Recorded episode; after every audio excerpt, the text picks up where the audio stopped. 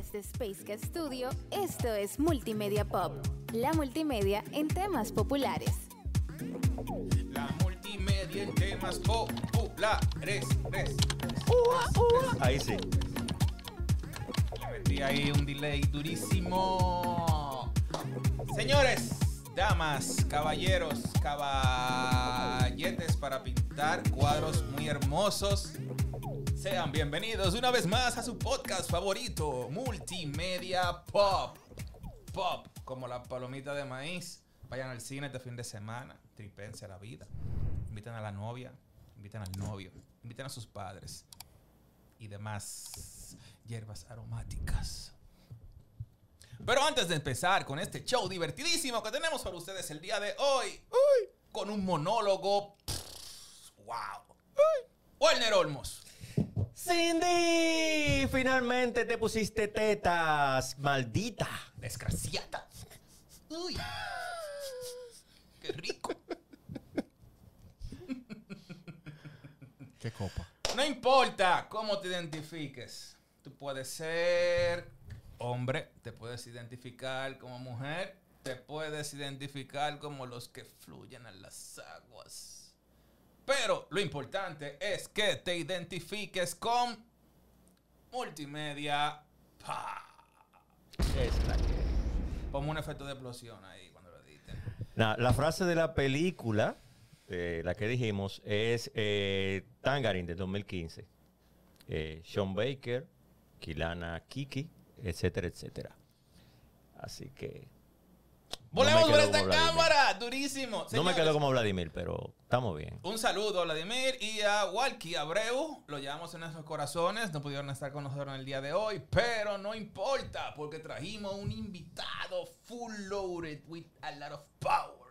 Diablo, mi inglés funciona durísimo.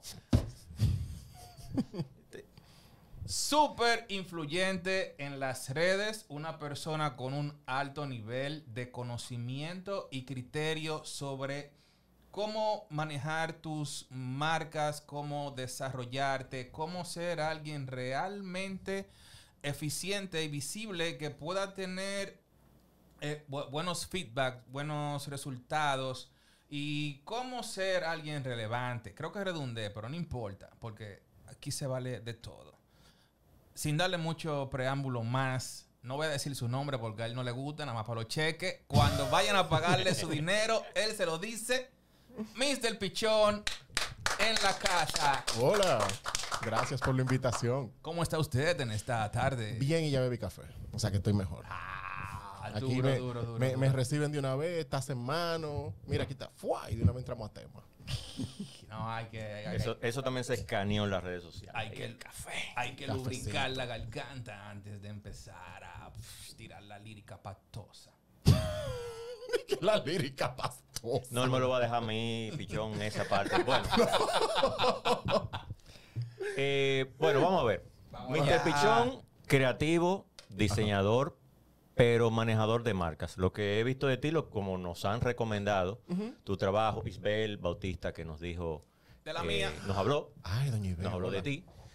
Y al hacer el escaneo de todo lo que tú haces, digamos que la pregunta para iniciar y que tú fluyas es acerca de convertirse en marca, porque una cosa es hacer una marca y otro ser una marca. Ujú. Dije, ¿por dónde se le entra eso? ¿Por dónde se le entra eso? El agua del coco. Pe- pero, el agua del coco. pero espérate, porque queremos saber un chin. Ajá. ¿Quién, quién, quién eres ¿Quién tú? es mi- ¿Qué? Yo qué- no sé. Que yo no sé. Ok. eh, primero para la familia de Multimedia Pop. Eh, gracias por la invitación y a todos los que nos están escuchando. Mi nombre es José Sánchez. Es el, gran secreto desvelado, pero en el mundo del diseño, la comunicación y las redes sociales me manejo como Mr. Pichón. Tengo más de 10 años. En el mundo de la docencia independiente, en temas de diseño, branding, generación de contenido, fotografía, video, todas esas cosas chulas. Eh, he tenido la oportunidad de ser docente en varias casas de estudio, en la Escuela de Diseño de Altos de Chabón, en UNIBE, en INTEC.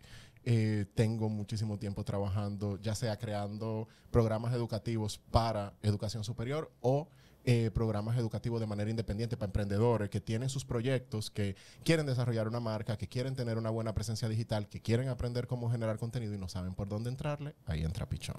Eh, aparte de eso, tengo un pequeño estudio de diseño en el que trabajo desde hace muchísimo tiempo ya con mi pareja de hace nueve años, eh, en donde trabajamos apoyando marcas con el desarrollo de su identidad visual, manuales de comunicación, proyectos de diseño editorial como libros o revistas. Eh, y bueno, la vida me ha permitido combinar las cosas que me gusta y lo que sé hacer con las redes sociales y eso me ha acercado al mundo de las marcas desde la posición de comillas, influencer, cierro comillas.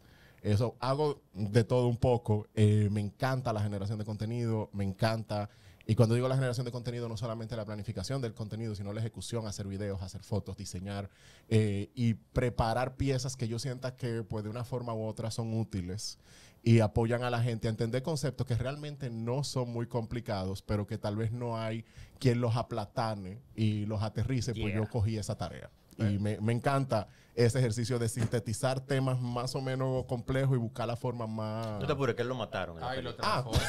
lo mataron. eh, y sintetizarlo a la gente de la mejor forma posible. Entonces, eso es lo que yo hago. Hasta, hasta ahora, eso es lo que hago. Eh, y sobre tu pregunta del proceso de convertirse en una marca, eh, lo que pasa es que algo que yo quiero que la gente entienda es que uno ya es una marca. Uno tal vez lo que no ha tomado es el control comercial de esa visión que tú quieres tener y para dónde tú te quieres expandir. ¿A dónde voy con eso? Eh, una marca como tal, eh, siempre que está la palabra marca, está la, hay dos cosas de por medio. Está la percepción que el otro tiene de ti, que cuando ya tú estás Hablando de marca, perdón, a mí me van a, a mí me van a cancelar, loco. ¿Te van me a cancelar? van a cancelar. Por tu, por tu Este- labia pastosa. Este podcast para que siga con tu labia llega pastosa. a ustedes gracias a 711 Clothing. Miren a los Te tigres va durísimos con su gorra. Mierda. ¿Cuál es la Miren mía? a Werner, miren a. Pichón, la que tú quieras. Y gracias a RD Store.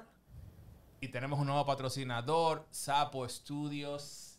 Gracias a ellos estamos aquí prendiendo la fea. Sí, importante, señores. La gorra tan chula, el material está bueno, el diseño está bonito. Por lo menos esta con la que me recibieron acá en cabina, así que te va, está bueno que te cancelen. Porque si los productos están buenos, pero, pero muchachos. Eh, me, emocioné, me emocioné, me emocioné. color negro, como le gusta a él. ¿Qué- Sí.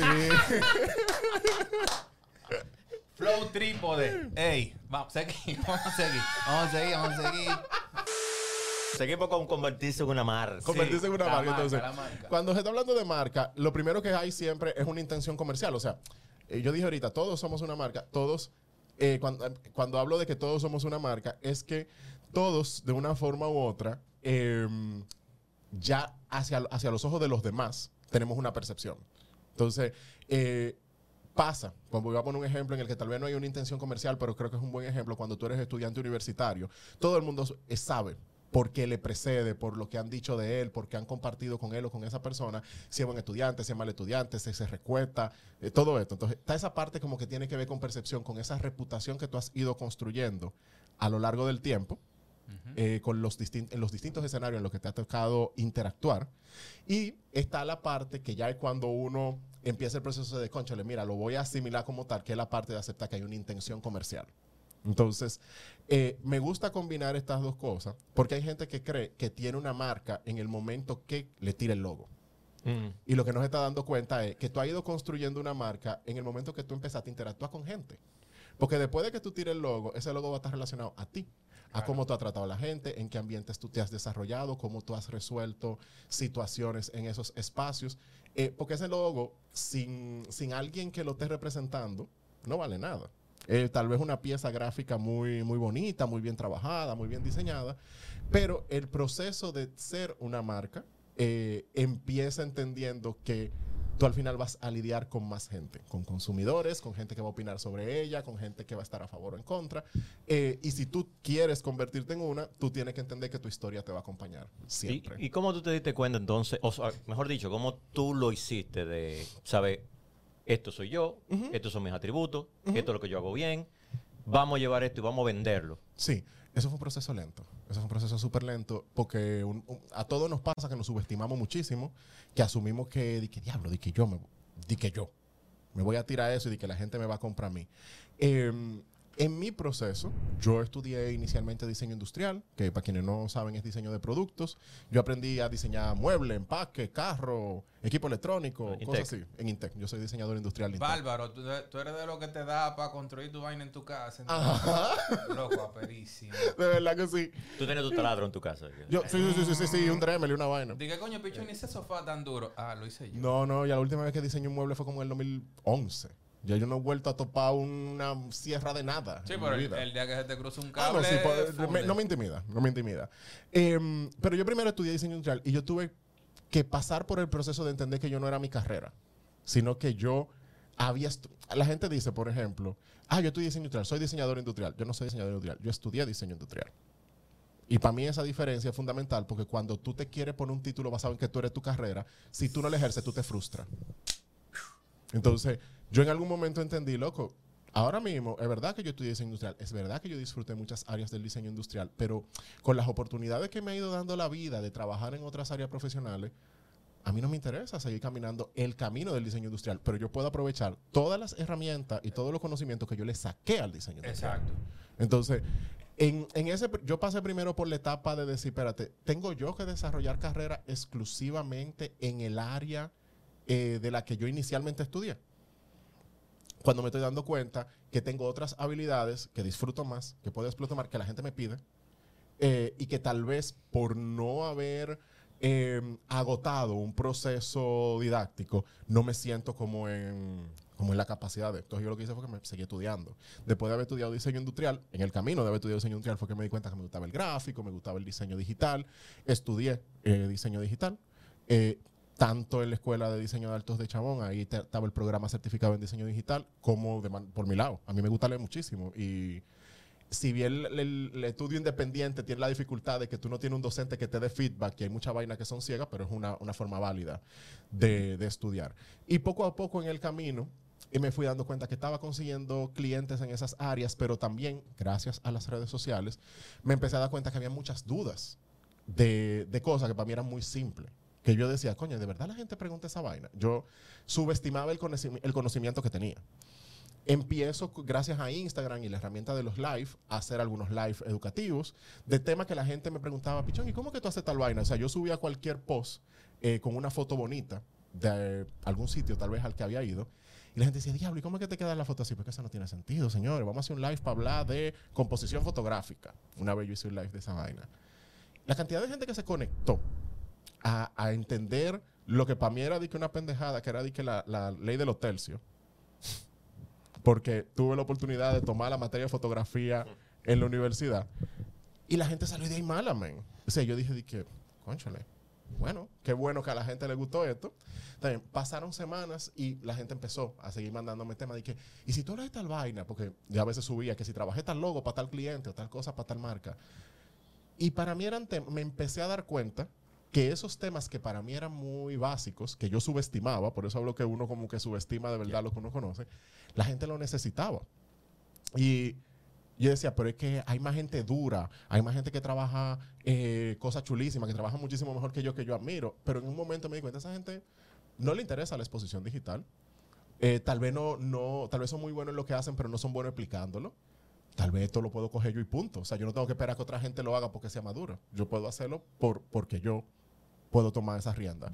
Pues poco a poco me fui como atreviendo a generar este contenido útil. Eso vi- empecé a ver la retroalimentación a nivel de eh, crecimiento en seguidores, de gente que de repente me pedían una clase, un taller, porque eh, decían, bueno, si yo aprendí esto con un post de Instagram, o si yo aprendí esto con un live eh, que este pana hizo de media hora, de 40 minutos, que será una clase.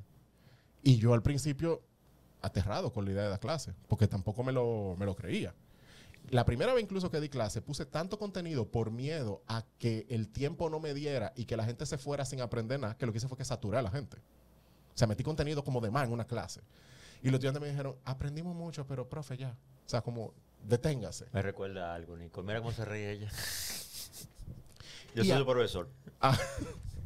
y ahí poco a poco fue como que fui diciendo, conchale, está bien, yo no, yo no estudié pedagogía, pero yo no estoy, no estoy eh, lidiando con niños, no estoy lidiando con alguien que necesite algún tipo de aprendizaje especial. Yo estoy lidiando con personas adultas que estudiaron quizá contabilidad, ley y cosas, pero que no entienden cómo funciona el mundo creativo, no entienden cómo funciona la generación de contenido, no nunca han hecho una fotografía, que son cosas que tal vez lo que falta es una gente que tenga la paciencia de explicarle estas cosas. Y chin a chin fue como ese proceso tanto de desarrollar como esos productos y de irme creyendo que yo de, verdi- verdad podía aportar algo desde esos productos. O sea, yo no me lo creía desde un principio. Según yo fui viendo incluso resultados de los estudiantes que hacían un plan de contenido o que hacían una buena foto y después me decían, mira lo que hice, gracias. O sea, como que, como que de verdad tú estás viendo que lo que tú le estás dando a la gente lo está volviendo útil. Fue que yo empecé a creérmelo. Porque empecé a ver que el otro de verdad le estaba sacando provecho a ese tipo de cosas. Y ya ahí, pues dije, concho, necesita este hueco aquí que nadie está cogiendo. Estoy viendo resultados, estoy viendo que a la gente de verdad le gustan los productos. Y si yo me, si yo me tiro, tú sabes, como que si me atrevo a salirme de solamente hacer diseño gráfico, de ser mi profesión, a entender que yo no soy mi profesión y que yo con estas buenas habilidades que tengo y encima el conocimiento que tengo, yo puedo crear algo muy único. Porque hay mucha gente que tal vez ah, da clase y imparte docencia en estos temas, pero no son diseñadores. No tienen los mismos assets que yo tengo. eh, y eso a mí me, va a volver algo como bien diferenciado. Y fue como ese proceso de ir asimilando eso y poco a poco pues ir identificando eh, cómo mejorar productos, cómo captar más gente, cómo eh, sentirme cómodo con el, porque ya que estoy haciéndolo yo independiente, yo no tengo que amoldarme al molde de nadie. Cómo yo me voy sintiendo más cómodo en mi proceso de dar clase y escuchar el feedback del estudiante para ir generando pues estos productos cada vez más desarrollados. Y ha, ha sido un proceso lento, tengo ya en esto más de 10 años y... eh, Se he te ve en la he cara que te ha aprendido pila. He aprendido pila. No, me encanta. Me encanta, me encanta, me encanta. Y he aprendido muchísimo en el camino. ¿Qué, qué es lo que se le ve en la cara? Lo que le ha gustado. La- tranquilo. Sabemos. Que fue que no entendí. No, que le ha gustado la docencia, enseñar, saber que la gente está, en- está entendiendo. ¿Qué está entendiendo? A mí, el, yo le llamo el, el momento del click. Tú le ves los ojos a una gente cuando una vaina no le hacía sentido y tú logras identificar cómo esa persona entiende ciertos conceptos y los ojos le hacen de que... A la pandemia, la, la virtualidad. La brega que a mí me dio la clase en pandemia, fuera del detesto- diablo por eso mismo. Yo detesto la clase virtual porque la clase virtual te quita el aspecto humano de la docencia. Y hay cosas que la gente no te la dice verbalmente, pero tú por el lenguaje corporal, por la mirada, por la manera en que se sientan, tú te das cuenta si le interesa, si no le interesa, si están entendiendo, si no están entendiendo, si le hizo sentido, si le van a sacar provecho. Eh, que con la virtualidad tú te sientes hablándole a una pared. Es, para mí eso es horrible. Coño. O sea, reconozco el beneficio que da, que por lo menos, o sea, tuvimos un retroceso en términos educativos grandísimo en Latinoamérica entero, que, que la gente lo calcula como 10 años de retroceso, y por suerte teníamos las herramientas virtuales para impartir docencia, que pudo haber sido peor, pero no es una herramienta pedagógica óptima. E- Eso solo benefició a las marcas de, de, de la, la computadora y los micrófonos full. No, mira, O te, sea, te voy a decir me la verdad. que- Y Lightroom, mucho Lightroom. que- No, pero la, la marca. la, la marca. No la, voy, a- no la voy a decir, pero una de las marcas más económicas. de, de comprar micrófono como sencillo. Ah, no, eso sí, Y demás, vaina USB. Ellos fueron unos genios en eso. Cuando llegó junio del 2020, o sea, algo, No, que, ya- te, algo que te costaba 10 dólares, estaba en, en 130 El diablo. por la, la, de- la demanda. Por la demanda. 80, 90 y tú como que... ¿Y ahora? No, es que en ese momento estábamos en la etapa de la historia donde había más podcast que gente. No, y, Bueno, y una la inversión radical. este, Sí, pero sí. Yo, yo creo que eso... Eso también fue una ventaja. Sí, no, no, no. ¿Verdad? Explotó el medio. Explotó ya el medio. muchísima, Por- gente ya se quedó en el camino. Pues dijo, ah, no, no es sostenible, no tienen una visión o lo que que sea. La gente quería, quería tener que ver, además de las cuatro paredes. Claro, man. Y yo y creo que eso comprarse fue lo dos jumbo también. A la- No, y, y- imagínate tú en, en países como nosotros con, con los estilos arquitectónicos en los que la gente tiene que estar viviendo en cajitas chiquiticas con poca iluminación.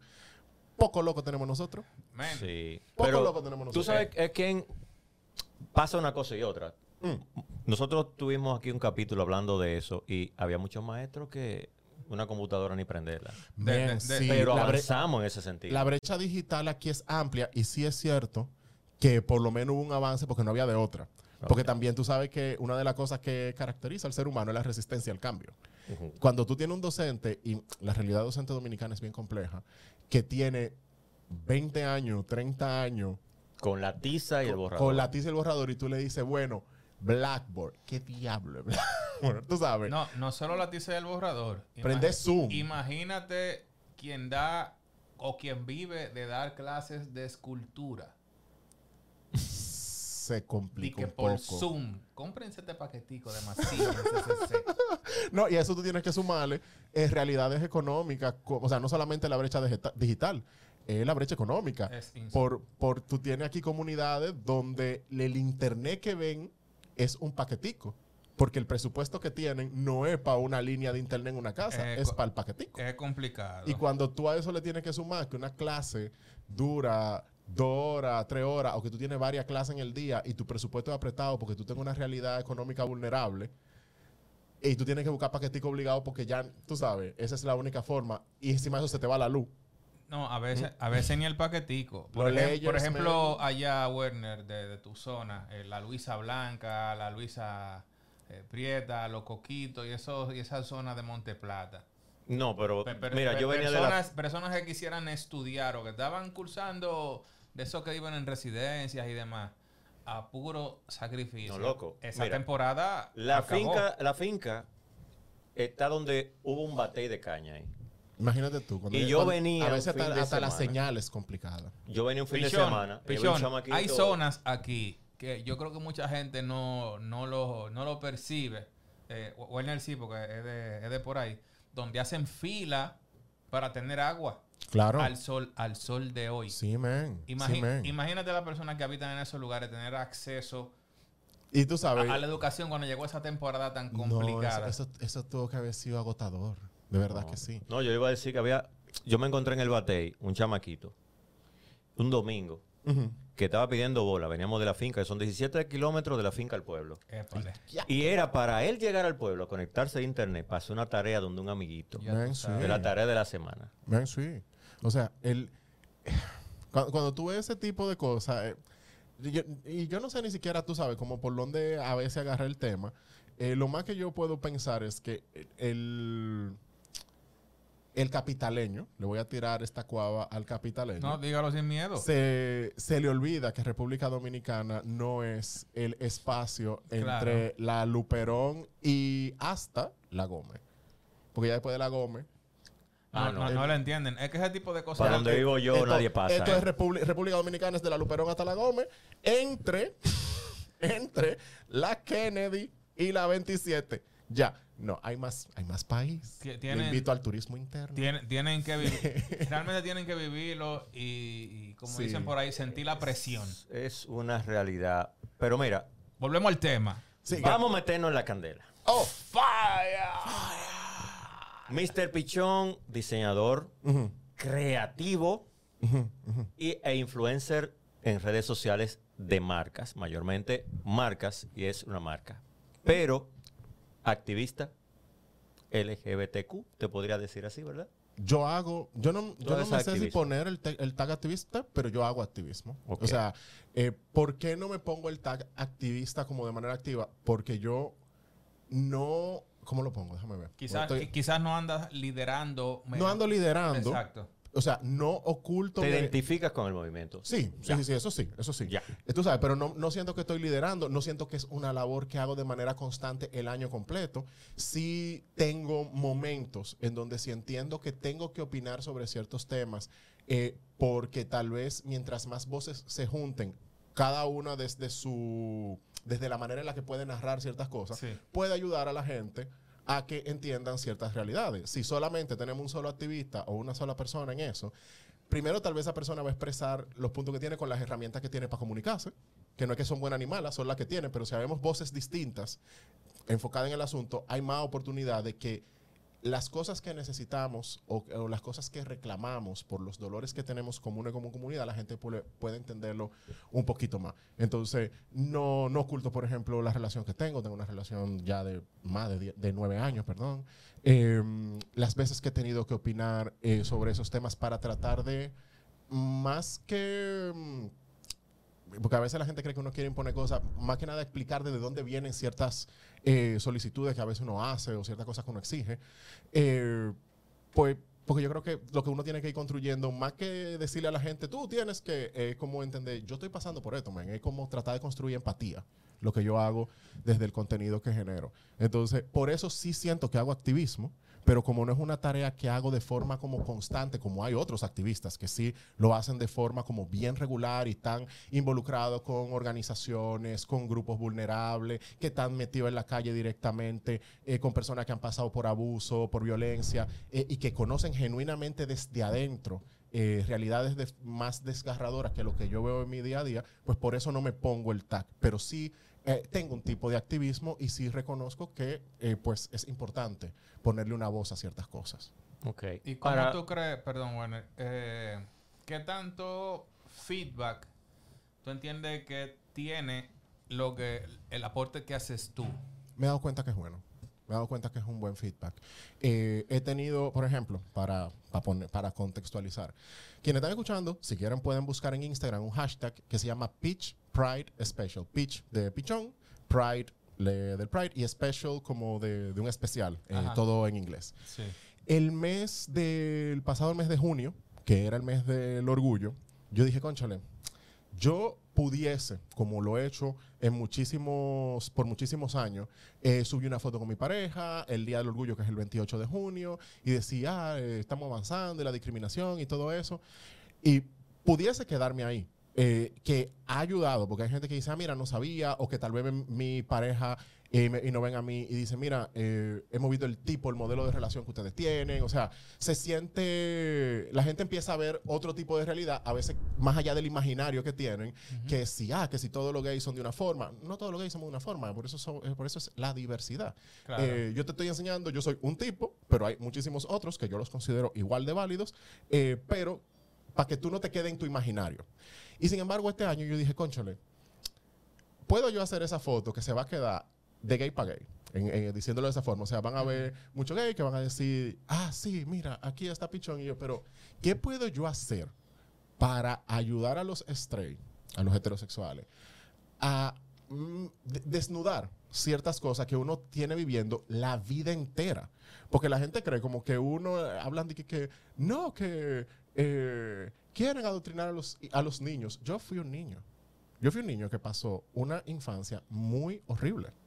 Y no pasé una infancia horrible por temas de abuso sexual. No pasó. Tú vine de una casa eh, heteroparental donde estaban mi papá y mi mamá, donde había muchísimo cariño, donde había eh, mucha comprensión, pero crecí en una sociedad altamente homofóbica. O sea, hablan de que eh, no, no hay niños gay, pero ah, desde que ven un carajito que me dice parte, mira ese pajarito por donde va por ahí. Entonces, organízate. Tú lo que quieres es invisibilizar la vaina y hacerte de cuenta que no existe cuando tú mismo te has encargado de atacar a ese muchacho, o ese joven, o ese adolescente.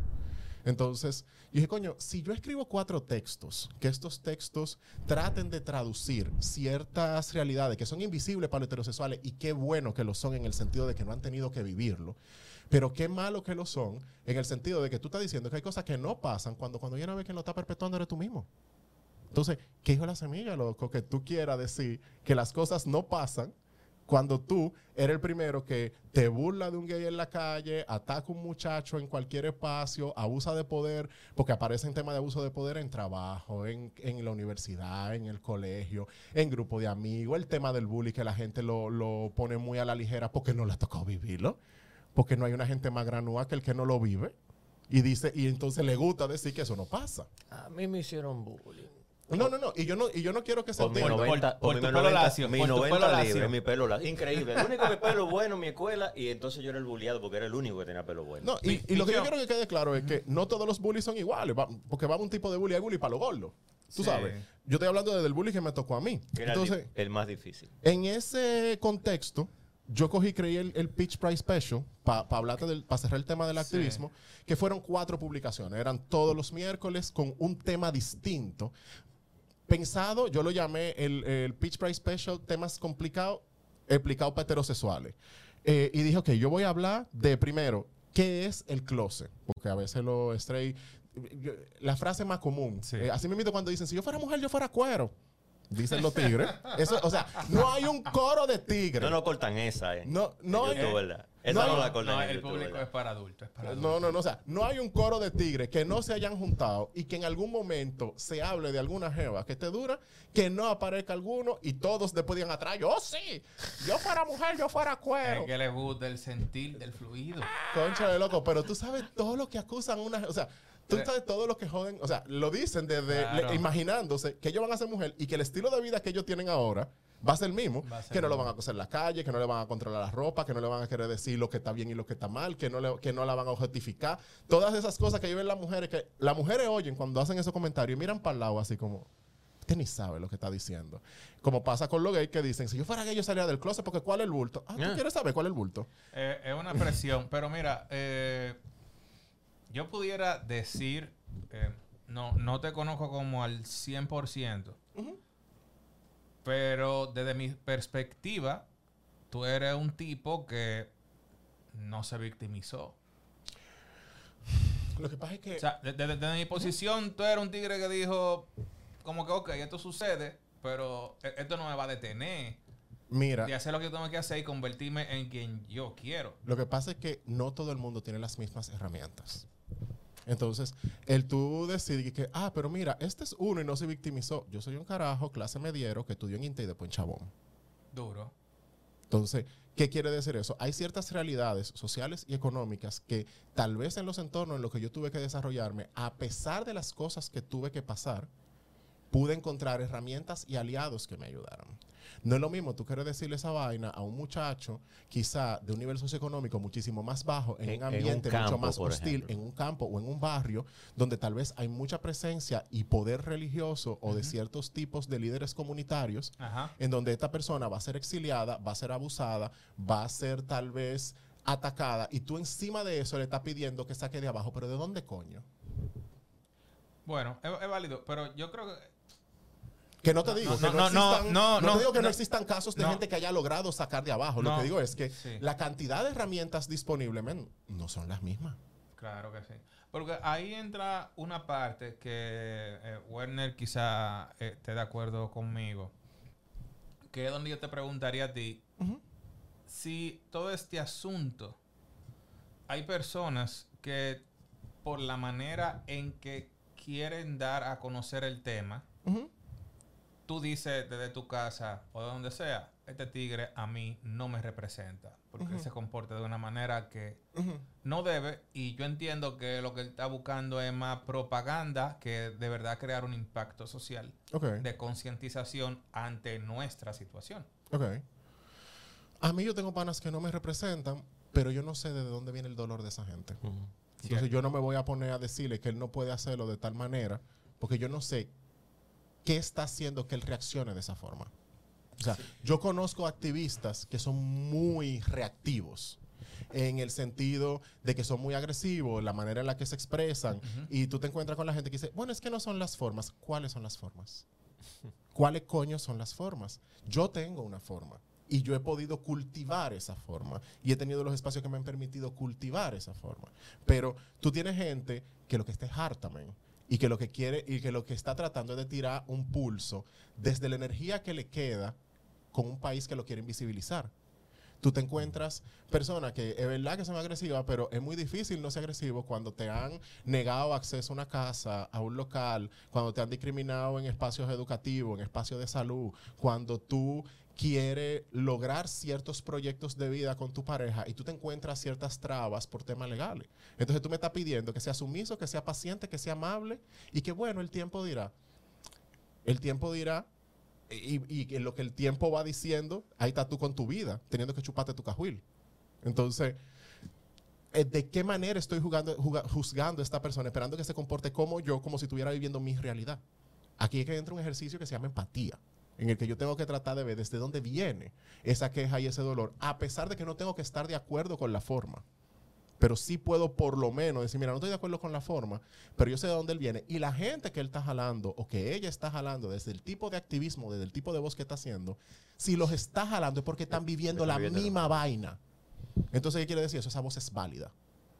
No es mi realidad, no necesariamente estoy de acuerdo por la forma en lo que lo hace, pero estoy yo teniendo el ejercicio mínimo de decencia humana, de tratar de entender desde dónde viene ese pique. Mucha gente no hace eso. Es real. Empatía. Es real, es real. No, mira que pasó justamente lo que dijimos. Nos metimos en lo social. Sí. Como quiera, era inevitable, era inevitable. Porque realmente a la vía que iba, y yo creo que es bueno también hablar de, de eso, porque lo que íbamos, eh, te iba a preguntar desde la parte del diseño, del marketing y de la imagen, es del movimiento como marca, lo que ha representado, pero tenemos que irnos a los años 70 Hay, para... hay que irse para atrás. Hay que irse para atrás. Hay que irse para Te- atrás. Te dejo a ti. A lo Ok, Michael Pues ya tú sabes para dónde va. Ok, sí, sí. Eh, primero, o sea, yo creo que hay que hacer en algún momento, todavía no se está haciendo, pero yo creo que hay que hacer eventualmente la diferencia entre historia LGBT, eh, que normalmente cuando se habla de historia LGBT, se habla de historia LGBT estadounidense, del movimiento de Stonewall específicamente, y eh, otra cosa es historia LGBT de la República Dominicana, porque existe. No está necesariamente bien documentada eh, y sé que hay organismos que tienen el interés de documentarla porque hay veces que también cuando la gente ve ciertos movimientos históricos que son de afuera y dice, pero ¿qué diablo tienen que ver esa gente de allá con nosotros? Y no ven que hubo actividad eh, local. Eh, pues de repente se piensa que nada más copian lo que hacen los gringos allá afuera y no se dan cuenta Sí, que hay... e- ese me sentí, te lo digo. Sí, no, no, no. Y ojo, tú tienes movimientos que empiezan en un país, porque así funciona la historia y la sociedad, que tienen impacto en el mundo entero. O sea, la, la lucha LGBT no es exclusiva de esta cosa, porque tenemos ahí movimientos feministas. Eso no, eso no nació de que en Asua. O sea, eso vino desde afuera y ha, tra- ha traído ciertos beneficios a la sociedad, eh, ubicando a la mujer en los, en los espacios sociales que antes no tenía acceso porque no tenía acceso ni al voto. Pero eso no, no, no nació localmente, eso nació fuera de acá y tuvo un impacto. O sea, los movimientos sociales, el tema no es necesariamente de dónde salió, sino cómo se aterrizan a la realidad porque tú estás lidiando con gente. Entonces, eh, si nos vamos para los años 70 y hablamos de los gringos, estamos hablando de Stonewall. Eh, en Stonewall había un bar en donde, primero, estamos ubicándonos en una época donde había más estigma sobre la comunidad LGBT, donde no había ningún tipo de ley de protección en temas de abuso, la policía di- in- indiscriminadamente trancaba gente, la golpeaba, existía el tema de terapia de conversión, mal llamadas terapias Mal de llamadas, conversión, eh, y que al final son un tipo de tortura, y tú tenías como todo este escenario en el que un grupo de individuos que tenían las mismas características, en este caso la comunidad que dice, coño, lo que estoy harto. Sin meterle el SIDA en ese tiempo todavía. Sin meterle más el estigma. Más después vino el SIDA, de- peor del- en los años 80. el tema del estigma del SIDA y todo, y todo el asunto, la epidemia del SIDA. Entonces, tú tienes este grupo de individuos que hacen una manifestación, pero en manifestación es en contra de qué? De los abusos. Es una manifestación en contra del abuso policial, de la indiferencia social, de la indiferencia política, de todas las campañas de, de discriminación que existían. Habían todo tipo de campañas. Usted entra a YouTube y escribe de que anti-gay commercial habían anuncios en donde, ah, fulano, si tú ves que fulano es como medio raro, es un homosexual. Y ese homosexual te va a lo que sea. O sea, como que Que era contagioso. se, se estigmatizaba eh, la orientación sexual. Entonces, tú tienes este tipo de cosas que después han tenido muchos otros movimientos y eh, esos movimientos pues lo que han ido buscando es eliminar el tema de discriminación, el que la gente dice que, que sí, no, yo estoy en contra de que los discriminen, pero lo que pasa es que la discriminación no es un acto individual. La discriminación es un acto social en donde hay muchos escenarios en donde ocurre. Entonces, que tú estés en contra de que la gente la discriminen me parece muy bonito, pero que tú no tengas un marco que permita que haya algún tipo de reclamo ante un acto de discriminación que puede poner la integridad, la, calidad de vida o la salud de esa persona en riesgo, es medio necio. Porque tú te puedes encontrar, pues si queremos hablar de calidad de vida o de, o de ¿cómo es esta cosa? Desarrollo, tú tienes gente, que lo estamos mencionando fuera del aire, que ni siquiera le alquila un apartamento a pesar de que puedan cumplir con todas las condiciones eh, económicas, de buena referencia y todo, por el simple hecho de ser LGBT, como te puedes encontrar eh, un personal médico que de repente por darse cuenta que tú eres gay, tal vez no te niegue un trato, pero te maltrata en el camino. ¿En serio? Eso ¿Médico? Eh, Es un, Sí, es un eso es un prejuicio muy estúpido. ¿En serio? Bueno, men, puede ser estúpido, pero pasa. Y si no tengo a quien reclamarle, ¿qué diablo hago? Porque tú, tú eres un ser humano. Tú sabes, el, el- tú te puedes encontrar con eso. No, no, lo que eh, pasa es que eh, yo me puedo imaginar muchas cosas, pero un médico. Un en médico, un hospital. Mira, puede pasar con un médico, puede pasar con un, do- con un docente. Tú te encuentras con profesores que tú, tú tienes figuras que son figuras de autoridad y de poder. Y que son gente que tienen prejuicios, que tienen estigmas, que eh, no estoy diciendo que eso es todo el mundo, evidentemente, o sea, cada quien va a reaccionar a eso. Bueno, pero sí, men, pasa, pasa. Tú te puedes encontrar con un médico que de repente te hace la vida más complicada, que tiene un, que tiene un prejuicio antes de darte un diagnóstico porque se dio cuenta que tú tienes una orientación sexual distinta. Y te va a tratar con ese prejuicio y te va a tratar con ese estigma. Entonces, cuando tú te encuentras con un escenario como eso, yo no hago nada con yo estoy de acuerdo con que, bueno, entonces, ¿cuál es la acción concreta? Así como tenemos eh, de repente leyes que dicen no se puede discriminar a las personas por eh, su su, ¿cómo es esta cosa? Su inclinación religiosa, eh, o por su etnia, o por su género. Bueno, ya, eh, me imagino yo, porque no lo viví, pero que en los años 70, que una mujer fuera a un sitio y que pidiera una posición de lo que sea en una empresa, cuando tú tenías una fuerza laboral femenina muy reducida y mucho más machismo que tenemos ahora, muchísimas mujeres que probablemente le dijeron que no al trabajo por ser mujeres. La, la- sociedad y las leyes avanzaron y poco a poco los estigmas que habían, que tal vez se pensaban que es menos capaz, que lo que debería en la casa, que, eran los estigmas que tenían que vivir en ese momento y que todavía hoy, de alguna manera u otra, están presentes por el tipo de cultura que tenemos, pero se ha ido avanzando. Y antes tal vez que una mujer le negaran un trabajo, probablemente en su casa lo que le iban a decir, remontándonos a los años 80, es que está bueno, que porque ¿qué haces tú buscando un trabajo? Tú lo que tienes que buscarte un marido, es la misma vaina. Es la misma vaina. No es más complicado de ahí. Bueno, si quieren no- nos vamos. Wait, wait, wait. La- la- Nicole tiene Tengo, una- tengo una pregunta. Nicole. Eh, siguiendo con, el, con la misma línea, ¿verdad? De la visibilidad. Eh, tengo la duda de qué tú opinas sobre la poca visibilidad que se le da a la comunidad LGBTQ+, Ujú. en lo que es el marketing publicidad dominicana. Porque, por ejemplo, el mes pasado fue el mes del orgullo, pero fueron muy pocas las marcas dominicanas que realmente como que se montaron en Sí. la visibilidad. ¿Qué opinas de eso? Mira, yo lo que siento es que el- el- una marca tiene que estar muy segura de los cimientos que tiene en su misión, su visión, sus valores y, y la, lo que quiere lograr como marca más allá de un objetivo comercial. Aquí hay muchas marcas que no tienen eso, que, saben que quieren vender, pero no han definido necesariamente una personalidad de marca clara. Y tú te das cuenta por el tipo de acciones que hacen, que de repente son las acciones más genéricas del mundo. Usan el calendario comercial como calendario de actividades y ¿qué celebran? Celebran Año Nuevo, Independencia, Duarte, San Valentín, llegada del verano, Madre Padre, eh, Thanksgiving, Black Friday. Eh, o sea, americanismo sin Navidad. O sea, lo de ello es calendario comercial. Tú no te encuentras, tú te encuentras muy pocas marcas. Ah, bueno, y ahora, como las mujeres son mercadiables, el mes de la mujer, todo lo que está en el 8 de marzo, mucha mujer y muchas cosas porque son mercadiables.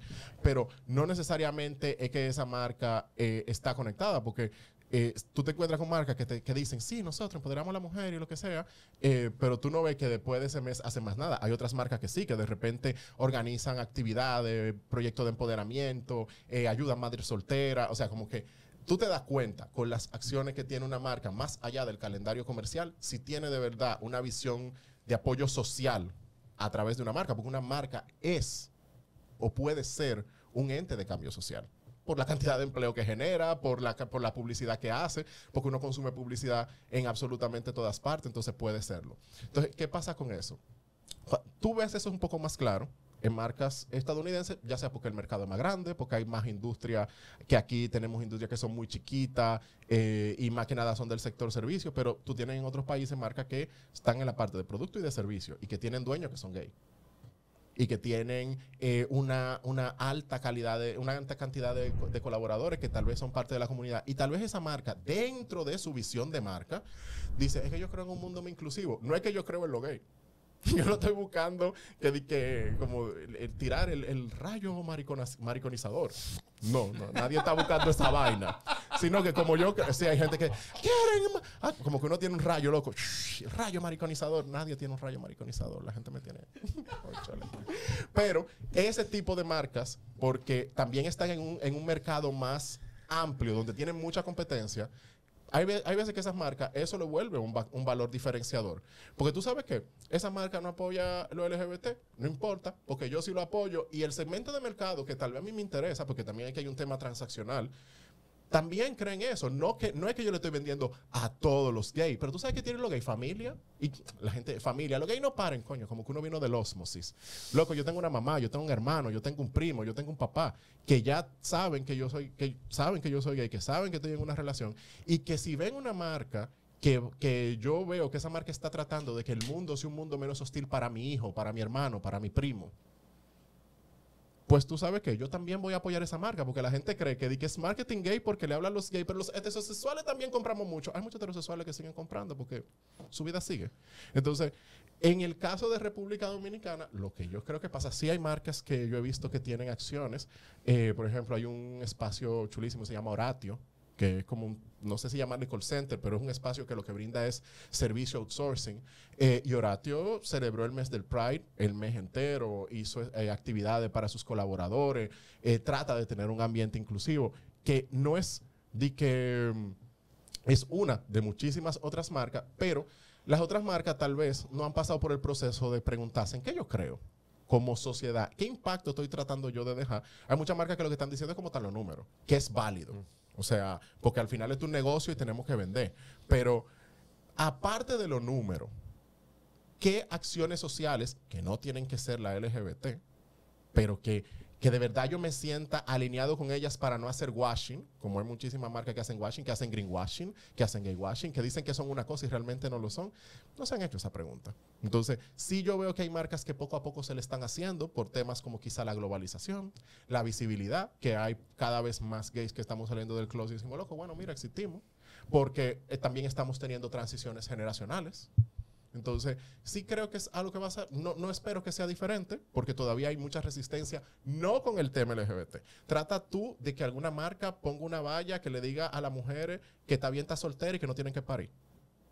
O sea, no, no solamente en el tema LGBT, todavía aquí hay muchas, hay muchas marcas que si siguen en su publicidad eh, manteniendo exclusivamente el modelo eh, familiar nuclear como el único proyecto de vida bueno y válido. Y cuando tú tienes audiencia que tal vez en este momento dicen, mira, sí, yo eventualmente quiero tener familia, pero yo también quiero verme proyectar como una mujer independiente que no quiere que le jodan su vida. Empoderada. Y no es más complicado, tú sabes. Eh, pero yo creo que es, que es, un proceso que poco a poco se está agotando eh, y que hay sus pulsos que tirar, pero que sí he visto pequeñas acciones que todavía no son de que grandes, vaya, y grandes cosas, porque el tema es social. Y una de las especialidades que tenemos en República Dominicana es tapar vaina y ponerla bajo la alfombra. ¡Woo! Por mucho, por mucho. Eh, déjame ver, Concho, que tú tienes por donde tanta cosa que agarrarle. Pero me quiero ir a lo semiótico. Uy. Mira, nosotros abordamos unos temas acerca, evidentemente, marcas, logo, marca país, tratamos una vez, que creo que tú hiciste un comentario acerca de marca país. Yo hice un especial pero no vamos para allá país. porque ya le hemos... Ajá, de Ahí los invitados que hemos traído le han hay, dado. hay que pasar una pomada. Entonces, la marca De, de, de- de- Un- un- con una la- pomada la, así. la de vaca, ¿cómo Eh, es que llama? un humoticín hay que pasarle para los morados. Ya sabe. Bueno, entonces, hablando de marca eh, y semiótica, yo me puse a ver, o sea, tenemos el concepto de, siempre analizamos significado, signifi- frente, significante, y el significante, los colores del arco iris, que inicialmente eh, significaba un pacto de Dios con Noé, que no iba a destruir el mundo. Pasa a través de la cultura celta a ese duende que al final del arco iris Tiene la tiene la olla. olla con cuarto, que yo Sí. nunca me lo he encontrado. Al final del arco iris. Llega a la cultura europea, eh, se relaciona con todos los cuentos que rescataron los hermanos Grimm, etcétera, y se vuelve una iconografía de los cuentos infantiles, la princesita, bueno, y su mural de la habitación de los niños de una amiga con arco iris. O sea, va cambiando qué Sí. significa el concepto del arco iris hasta caer a la adopción del movimiento LGBTQ, etcétera, que ahora, por supuesto, se ha ampliado. Ok. Y me he fijado que realmente se adapta a todo. Mira, lo que pasa es que tú sabes que a mí me sorprendió. Yo estaba en Ecuador hace una serie de meses. Hay una provincia que usa la bandera del arcoíris como bandera de ellos. Y yo pensaba que, wow. Ah, pero la Huipala, que es de, Eh, de, lo, de Bolivia, creo que es de los yo andaba por, indígenas. yo andaba por Cuenca, en, en Costa Rica, perdón, en, en Ecuador, eh, y no recuerdo cómo se llamaba la zona, eh, pero tú sabes, la historia del arcoíris como símbolo no ha sido una historia lineal. Tú sabes, tú la, tú la, tú la Es como un multiverso de Marvel. Exacto, como un multiverso de Marvel, pero tú la narraste como si fue de que empezó aquí y avanzó aquí. No, o sea, como que mm, ha tenido sus ramificaciones y al final eso de la semiótica va a tener un- vamos a tener que hablar de un contexto cultural, obligatoriamente. Porque no fue como que solamente fue de que globalización o se pasó. Dale, sabes. que ese tuyo. No, el- el- la pregunta al final, ¿cuál es? Porque el, el movimiento LGBT, el arcoíris tiene siete colores, el movimiento LGBT tiene seis, eh, o, o la bandera LGBT tiene seis.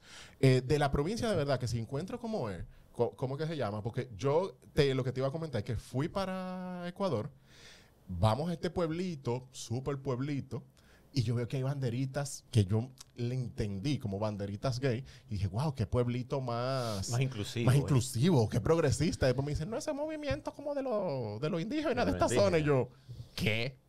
Y son gay. Y dicen, no.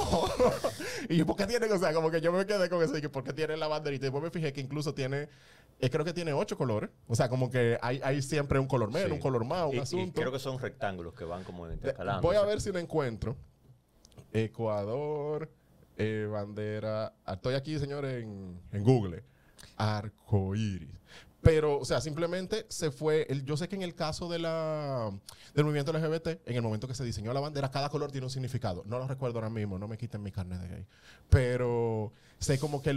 no se sabe los colores, quítenle su carne. No puede ya hacer nada. Nah, no. Em, pero sé que cada, cada color significaba algo. El, el- el morado significa espíritu, el rojo significa el valor. O sea, se le asignó a cada color, y a cada color eso. Y ese es como del, vamos a llamarlo así, del movimiento LGBTQ y más.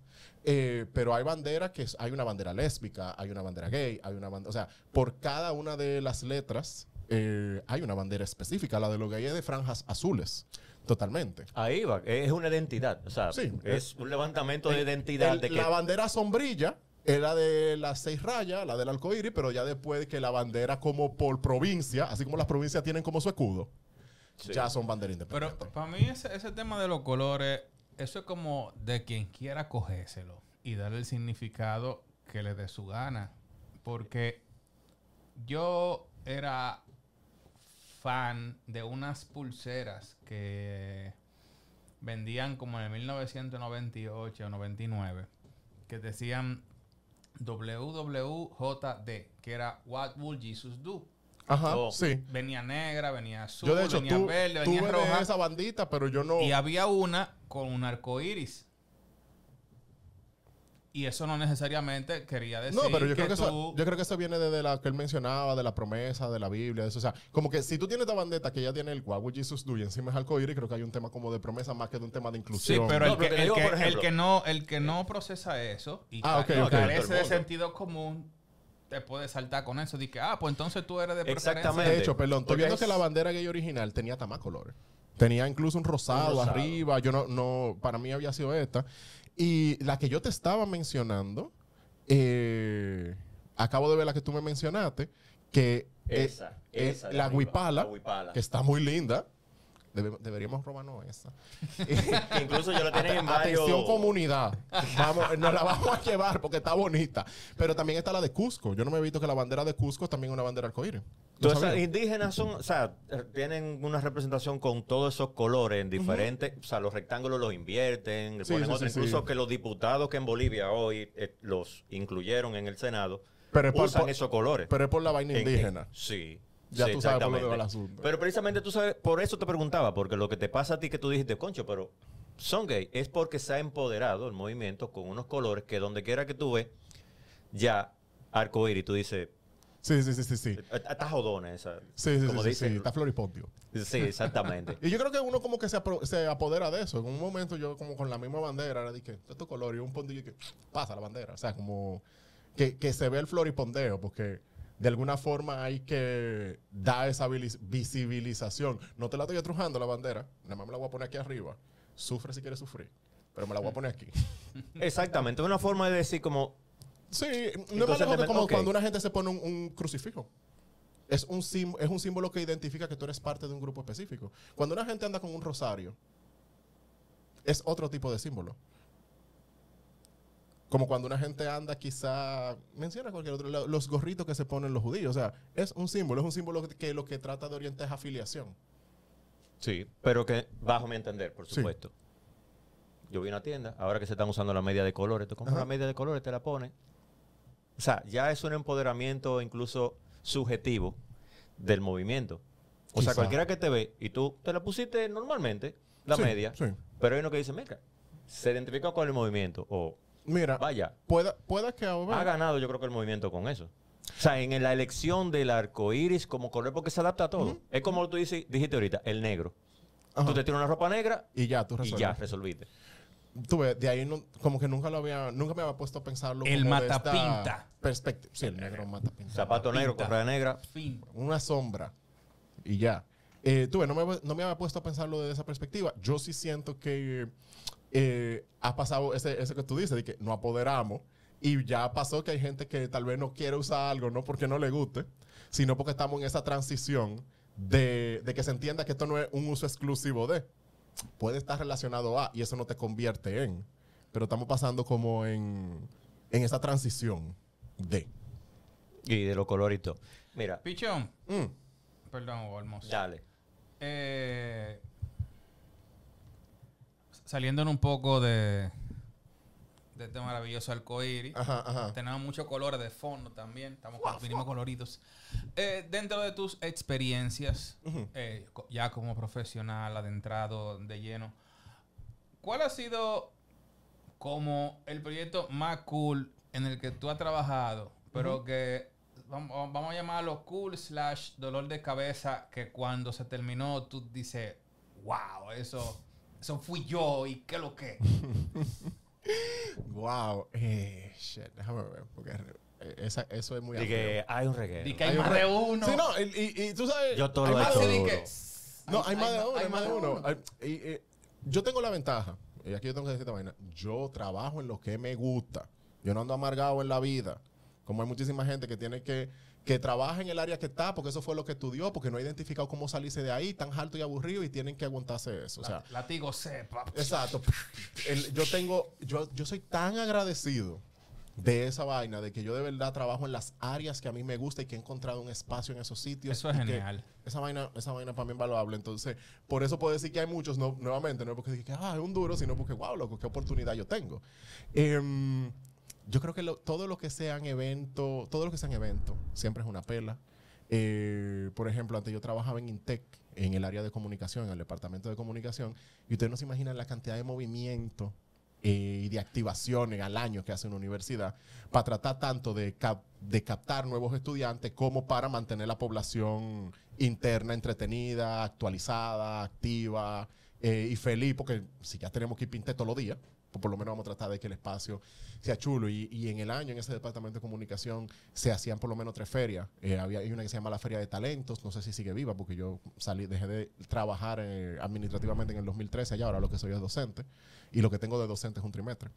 Pero estaba la Feria de Talento, que es una, una feria de empleo. Había otra que era eh, Intecnología, que es una feria de eh, donde los estudiantes presentan sus proyectos. Y el tú tener que tirar el pulso logístico de todo. O sea, de no, no yo solo, evidentemente uno estaba con un equipo.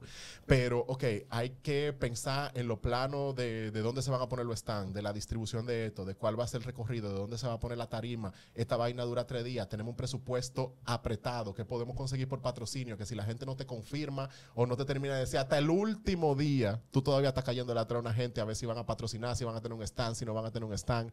Eh, hay que diseñar todas las piezas porque el stand no va a salir de la nada. Te van a poner el trozo y te van a poner la vaina metálica, pero eso hay que rotularlo, hay que diseñarlo, hay que imprimirlo, hay que joder con un suplidor que te entrega tarde, hay que estar hasta las 12 de la noche jodiendo con una vaina. ¿Dónde está el programa de la actividad? Los charlitas, ¿confirmaron o no confirmaron? ¿Quién es que viene? ¿Quién no viene? Fulano faltó, ¿con quién lo rellenamos? O sea, todas las dinámicas que se dan dentro de una organización, de una actividad, cuando tú eres parte de ese equipo, es ridículamente agotador, pero es altamente satisfactorio. O sea, como que para mí la- las organizaciones de actividades eh, educativas o recreativas, de alguna forma, tienen esa pela.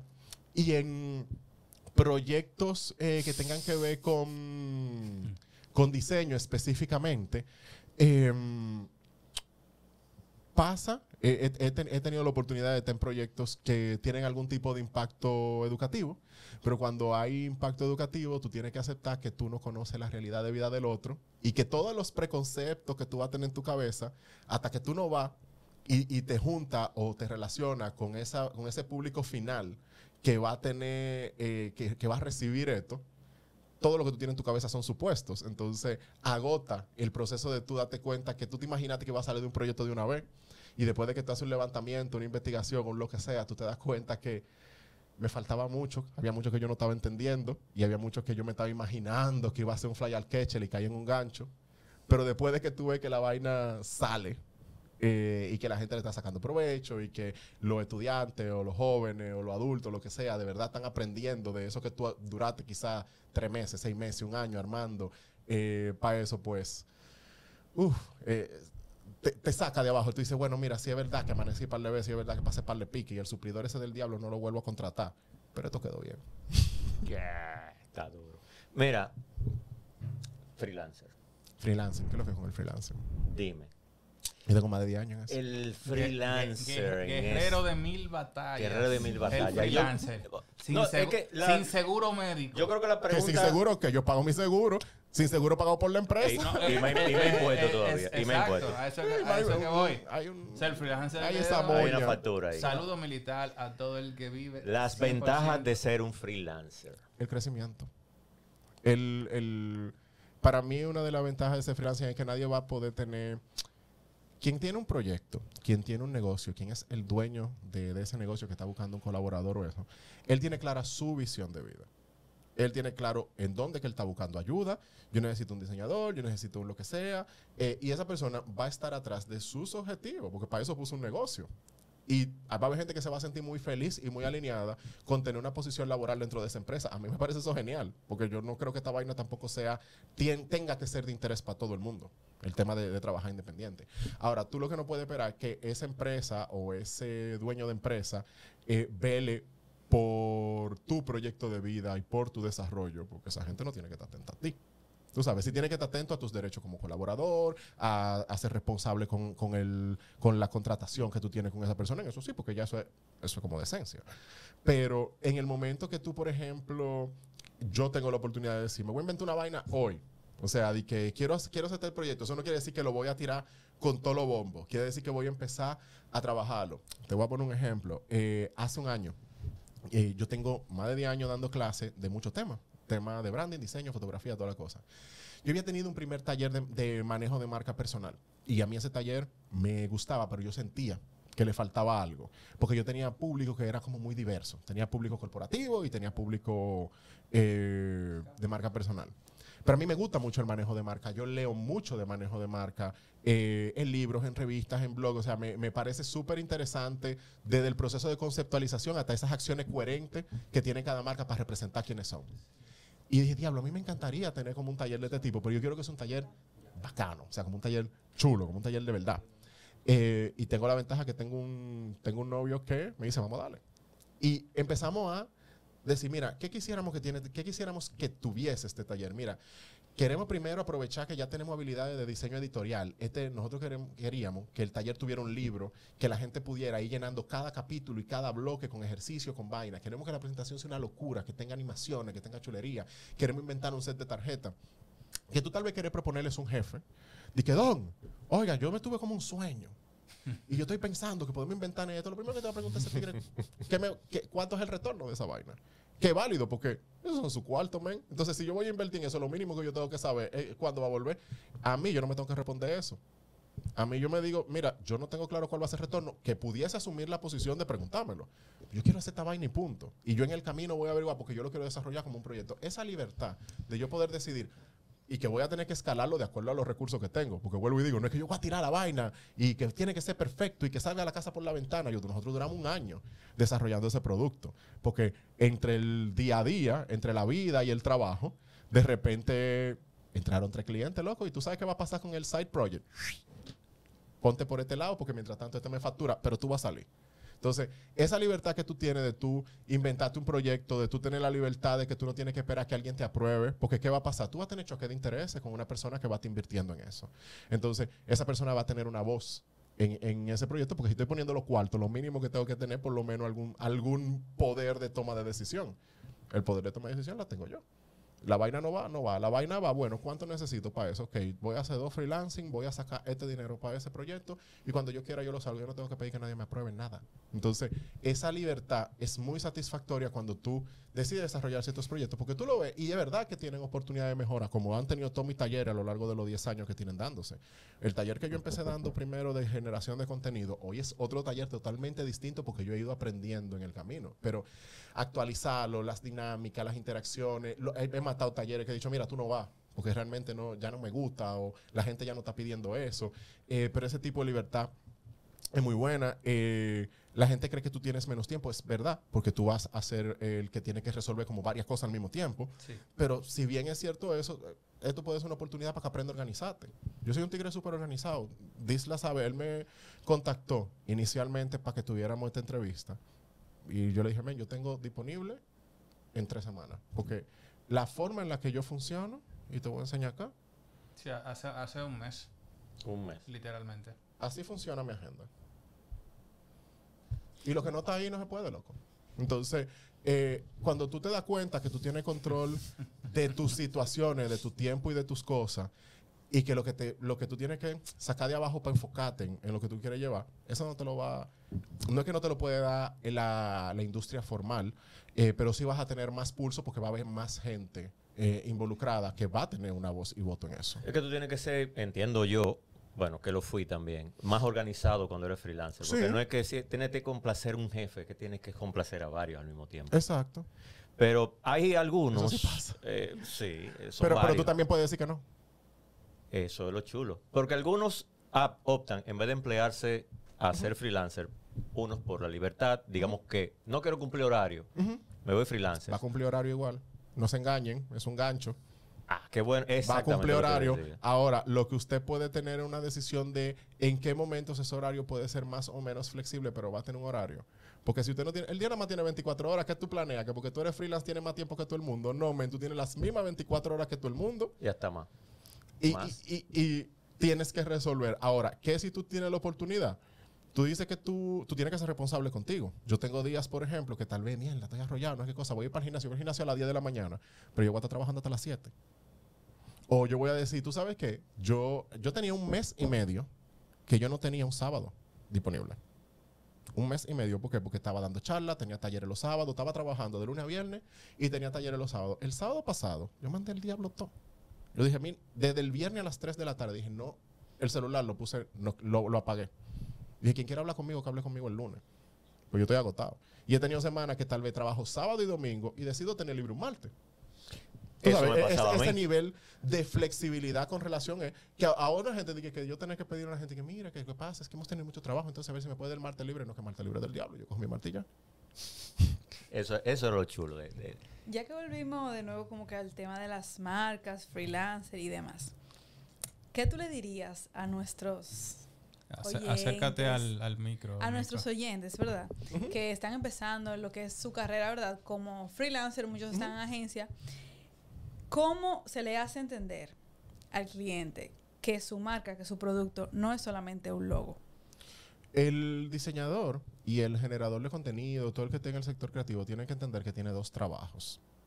Eh, el trabajo de generar o las, las piezas que tengan con esa marca y el trabajo de educar al cliente sobre en qué consiste el desarrollo de una marca. ¿Por qué a nosotros nos toca esa vaina? Porque tenemos carreras muy jóvenes. Entonces, tú tienes en República Dominicana, primero vamos a ubicar un poco. ¿Cuántas generaciones de educación superior ha agotado la República Dominicana en, en el sector creativo? Para muchos, yo soy millennial, para muchos de mi generación, yo fui el primer creativo de mi familia.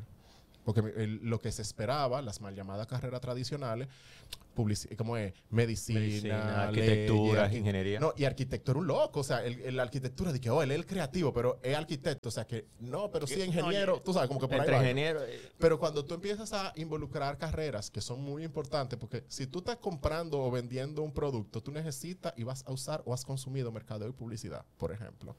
Pero esas son carreras jóvenes. Esas son carreras que tal vez tienen una o dos generaciones. ¿Qué quiere decir? Eso hay muy pocos referentes. Hay muy poca gente que va a poder decir, ah, yo sé lo que hace un mercadólogo. Tú estás en el país que la gente confunde publicidad, diseño gráfico y arte.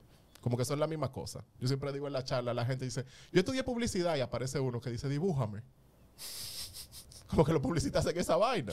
Entonces, a nosotros, los que estamos en el sector creativo, nos toca tener la paciencia suficiente de entender que muchas veces somos el primer o el segundo referente de una gente que no lidia con nuestras carreras y que no, y que no necesariamente conoce los beneficios para el proyecto que puede darle el tener una gente que esté apasionada por esa carrera. Que nos vamos a encontrar mucha gente que tampoco le importa.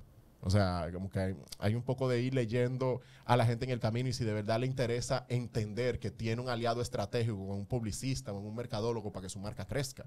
Eh, que muchas veces lo único que tienen es la referencia de el gran empresario.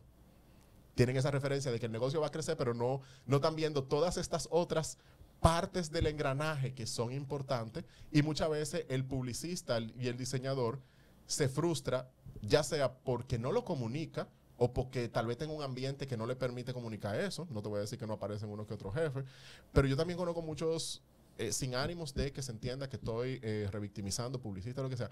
Conozco muchos, no sé si es una masa representativa o no, que no le gusta joder con gente. Y cuando digo que no le gusta joder con gente, es que tienen un perfil de persona que lo que le gusta es crear que lo que le gusta es diseñar, que le pero tú sabes que tú estás jodiendo, tú tienes que lidiar con gente porque el otro ni entiende tu creatividad, ni entiende de dónde vienen tus referencias, ni tu inspiración, y por ende tampoco entiende los beneficios. Y si tú no se lo comunicas, que eres el que trabaja con esa vaina, ¿quién diablo se lo va a explicar? ¿Y quién va a ayudar a que esa persona poco a poco cambie su visión de lo que es tener un diseñador, un mercadólogo, un publicista? Entonces, eh, muchos diseñadores lo que hacen que, como no, como no han trabajado esa parte de habilidades sociales, de tener una reunión y asumir lo que ellos son, una pieza importante en esta empresa, se dejan mantener en el perfil de, ay, el que dibuja, ay, el muchacho creativo, ah, este y este este este, y no necesariamente defienden una posición no de del ego de ellos como creativo, de decir, es que yo sé de mi vaina, porque lo que pasa es que la frustración te hace decir, yo sé de mi vaina. Es tener la paciencia de, de que tu ego no tome el control del asunto y tú decirle a eso, Don, lo que pasa es que para la audiencia que estamos tratando de llegar, este tipo de estrategia funciona así, por esto y esto y esto. Y lo que usted está proponiendo puede parecer una buena idea, pero pudiese tener, no decir que si lo va a hacer lo va a hacer mal y no espere que una gente porque no siga su consejo le vaya mal porque es mala fe.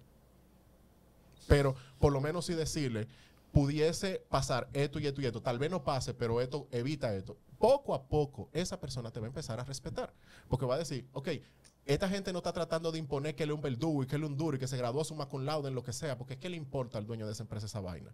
Él lo que va a ver es que, ok, esta gente está tratando de cuidar mi negocio y yo voy a confiar un poco en esto. Antes de yo buscarme otro publicista, otro que me lo quede, este tigre está cuidando que lo, que lo que yo estoy pudiendo invertir en esto, porque esa persona lo que tiene es miedo de que le boten su dinero, tú vas a demostrarle poco a poco que tú lo estás cuidando. Pero eso se construye y es un proceso lento y hay pocos referentes. Pichón, me gustó un post que tú tenías en Instagram de ser perfeccionista. Yo lo creo que tú eres eléctrico, lo que yo veo. Que tú Soy- no te puedes estar quieto. Soy un poco eléctrico. De reconocer. Soy un poco eléctrico. No te puedes estar quieto, eso me doy cuenta. y tú pero- viste mi agenda. Ya Eh, sabes. no, ya yo vi. Entonces, una ventaja, tú, claro, yo lo leí, pero quisiera que ampliara nuestros, Claro. eh, nuestros consumidores. Radio de productos, escuchas. radio no vamos a decir radio, vamos a podcast decir escucha. pu- podcast escuchas. Acerca de ventajas y desventajas de ser perfeccionista. Yo creo que lo que me gusta hablar es del mal usado concepto perfeccionista. Porque el- eh, mucha gente usa el perfeccionismo como una excusa para no avanzar. O sea, ¿qué es un perfeccionista? Un mal perfeccionista es ese quisquilloso necio que dice, no, todavía no, esto no puede salir porque es que imagínate tú, le- veo unos detalles que no están ahí, pero es que ustedes tienen que entenderme, porque es que yo soy muy perfeccionista, baboso baboso. No es perfeccionista nada. Tiene miedo, papi, dilo. Dilo que tú no quieres que te juzguen, que tiene miedo a que te digan, mira, esa vaina puso está bien, porque tenemos que entender de dónde venimos. Venimos de una cultura de donde nada es suficiente. Muchos de los que somos clase mediero pasamos por un proceso en el que si llegábamos con una nota, podíamos tener un 90, te- nos pedían el 95. Vivimos la cultura del nada es suficiente. Y eso que hace es un trauma que nadie ha trabajado. Vaya y busque ayuda y reconozca que usted es suficiente y que usted puede en el camino ir perfeccionando. Entonces, para mí el mal perfeccionista es el que le tiene miedo al, a la- al ojo escrutinante de alguien más y que le diga que lo hizo mal. O sea, esa persona no está valorando el esfuerzo que está haciendo. Le está poniendo más peso a la opinión del que está afuera y como no quiere la opinión del que está afuera, está buscando que, comillas, sea perfecto. ¿Tú sabes cuál es el problema con esa vaina? Que tú no te la sabes toda. Entonces, hasta que tú no te metes en el lío y tú empiezas a identificar las dificultades genuinas que tiene ese proyecto o esa idea que tú vas a tener, ¿qué diablo tú vas a arreglar? ¿Qué diablo tú vas a arreglar? Y en beneficio a quién tú estás arreglando eso. Entonces, perfeccionista para mí es una persona que empieza algo, empieza a estar consciente de la realidad de lo que se metió, a ver esas oportunidades de mejora y como las ve porque las está viviendo, empieza a priorizar y a decir, yo voy arreglando esto para que esto cada vez vaya quedando más nítido. Y yo le voy a poner un orden de prioridad a esta vaina.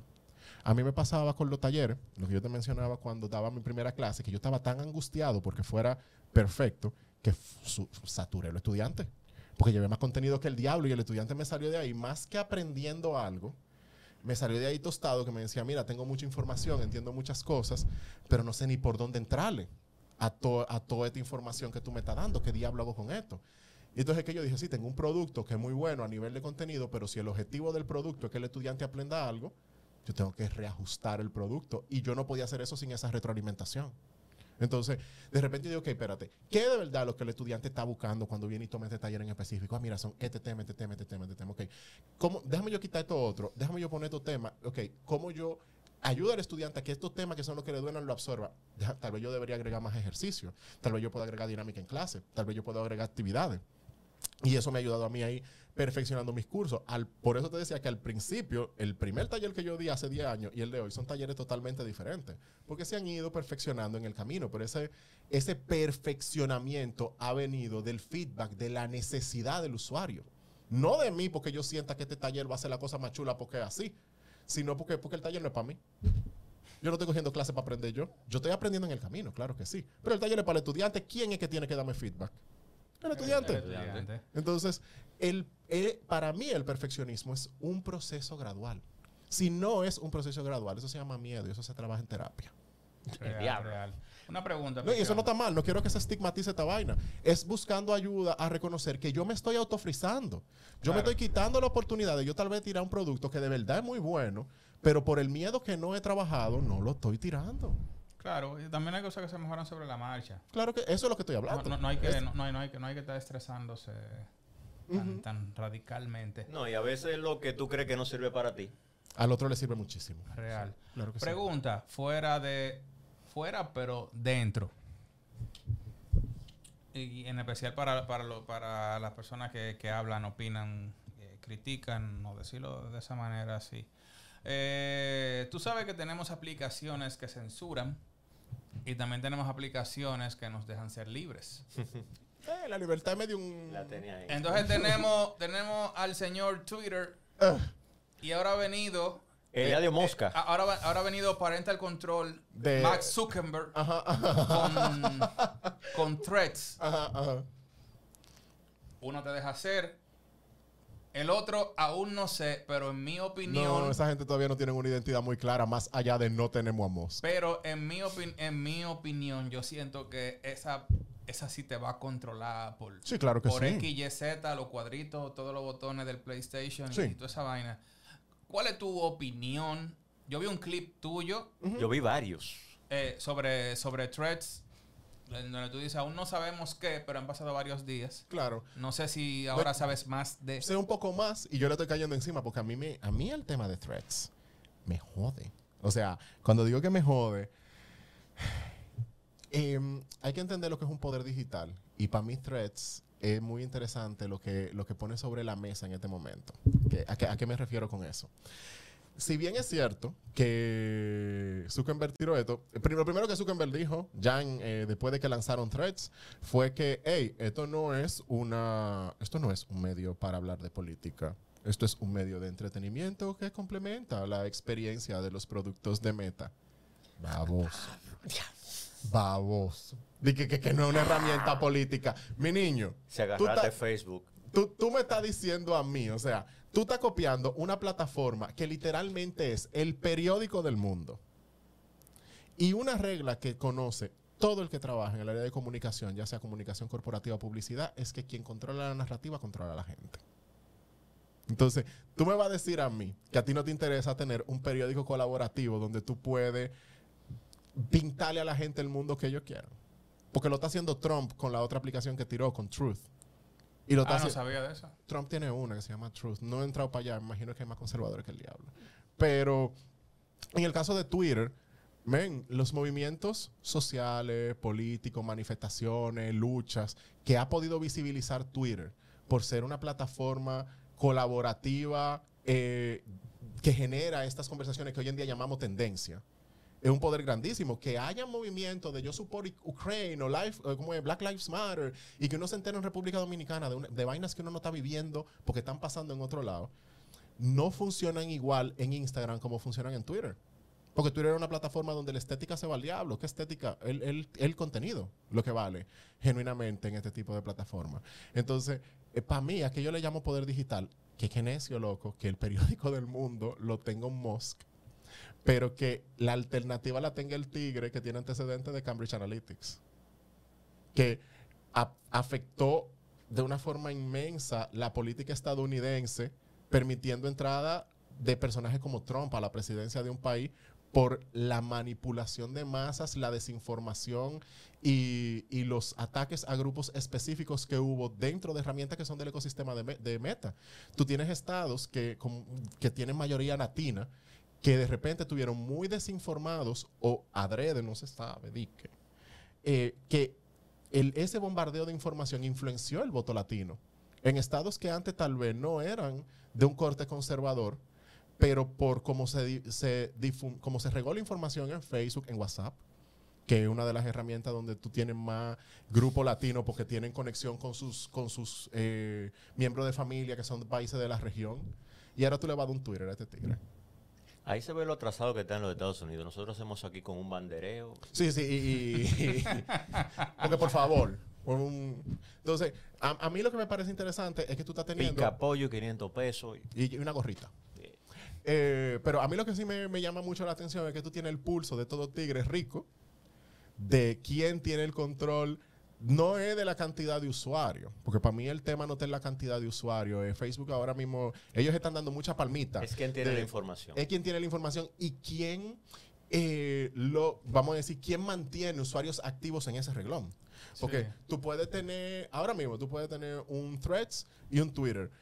Lo que hay es que ver cómo evoluciona Threads. Que es lo que todavía no sabemos. A por lo menos la fecha. Tú vas al Explore de Threads y tú no tienes nada que encontrar en el Explore que no sea gente para seguir. No hay temas, no hay, no hay tendencias, no hay otras cuentas para seguir.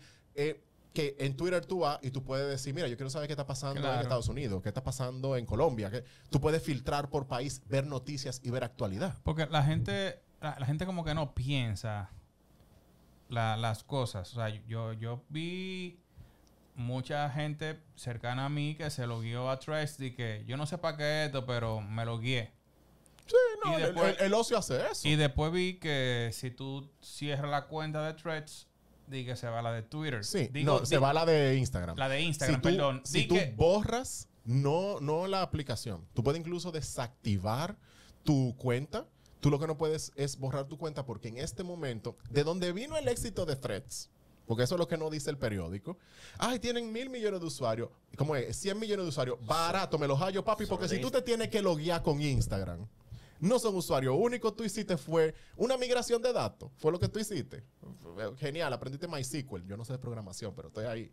O sea, tú hiciste esta vaina, claro que los vas a tener y tú vas a tener también como el, eh, ese, ese sentido de urgencia con el cual se manejó el lanzamiento de esta plataforma. O sea, se nota que está al vapor todavía, por lo menos a, la grabación de este, de este episodio. Se nota que esa vaina se hizo al vapor.